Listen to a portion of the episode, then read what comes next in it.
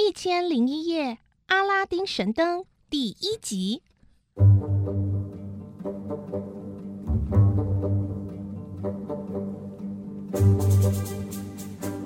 很久很久以前，在中国西部的一个城市里，住着一位勤劳的裁缝师，他叫做穆斯塔法。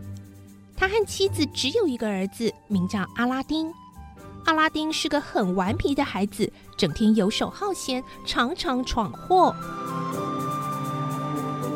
穆斯塔法一家的生活很穷困，甚至没有钱可以让阿拉丁上学念书。于是穆斯塔法只能期盼这个儿子跟他一样学会裁缝，将来至少可以谋生。可是阿拉丁却只顾着玩，不肯学裁缝，甚至根本不想待在裁缝店里。只要父亲一不注意，他就溜了出去，跟那些一样贫穷、一样调皮的孩子玩在一块。阿拉丁丝毫不觉得自己的行为有不对的地方，所以不管父亲好言相劝或是棍棒伺候，阿拉丁还是依然故我。穆斯塔法年纪越来越大，看到儿子这么不成才，心中悲伤愤恨，在阿拉丁十岁的时候就过世了。阿拉丁的母亲成了单亲妈妈，每天要早起，趁着天还没亮就开始纺纱织布，好赚钱过活，养活他们母子俩。就这样含辛茹苦的把阿拉丁抚养到十五岁。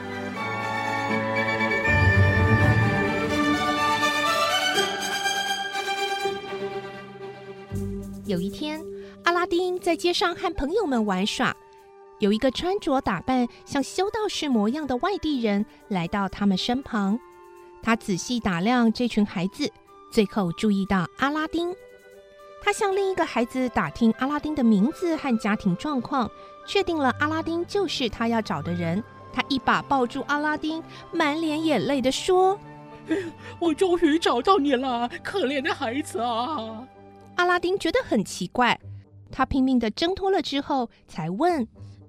哎，你是谁啊？我又不认识你，干嘛抱我？还说我可怜？我是你的叔叔啊！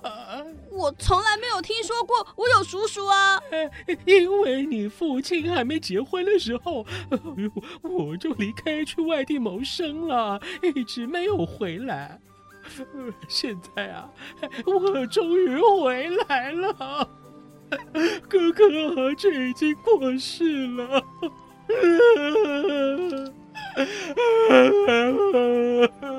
说完，这个人竟然大哭了起来。阿拉丁半信半疑，而这个人又从怀里掏出十块金币给阿拉丁，要阿拉丁回去告诉母亲，晚上的时候将会去阿拉丁家。阿拉丁听完，立刻跑回家，把一切都告诉了母亲。母亲疑惑的说。哎啊！我记得吼，你父亲是有一个弟弟的，但是吼，听说已经死了啊。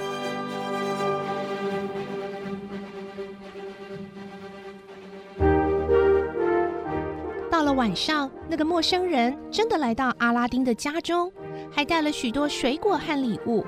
他一见到阿拉丁的母亲，就哭了起来。我苦命的哥哥啊！啊！怎么走的这么早啊？是啊，爸爸，老伴呐！阿拉丁和母亲看了，也一起流下眼泪。接着，陌生人就开始说起他的遭遇。我年轻的时候啊，就离家了，天涯海角的四处闯荡好几年。我听说有人传言我已经死在海上了。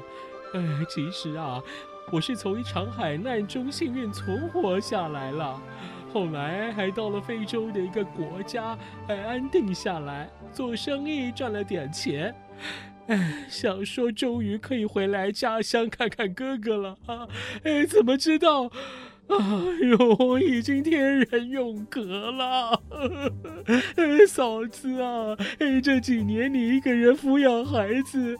哎呦，辛苦了！从今以后啊，阿拉丁啊，就是我的孩子了。接着，他转向阿拉丁问：“阿拉丁啊，你现在做什么工作养活自己跟母亲啊？阿拉丁哑口无言，觉得很羞愧，但是母亲却哀怨的抱怨了起来：“哎呦，这个孩子吼，从小就不学无术，贪玩成性呐，根本就没有为家里赚过半毛钱。”哎呦，哎呦，哎，这可不行啊！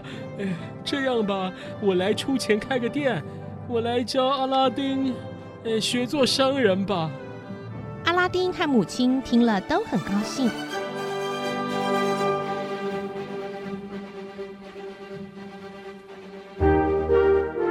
隔天，叔叔就带着阿拉丁到市场，为阿拉丁买了一套体面又昂贵的衣服，并且一边逛市场，一边教他一些做生意的方法。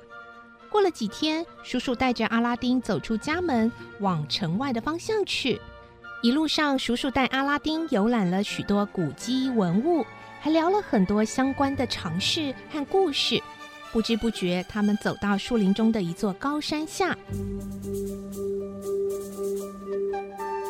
这是阿拉丁第一次离家这么远，他有点累了，对叔叔说：“我们可以回家了吗？”“ 你再撑一下，我要带你去见识一下你从来没有看过的惊奇事物呢。”“呃，阿拉丁啊，呃，你先帮我去找一些干树枝和干草啊。”但是。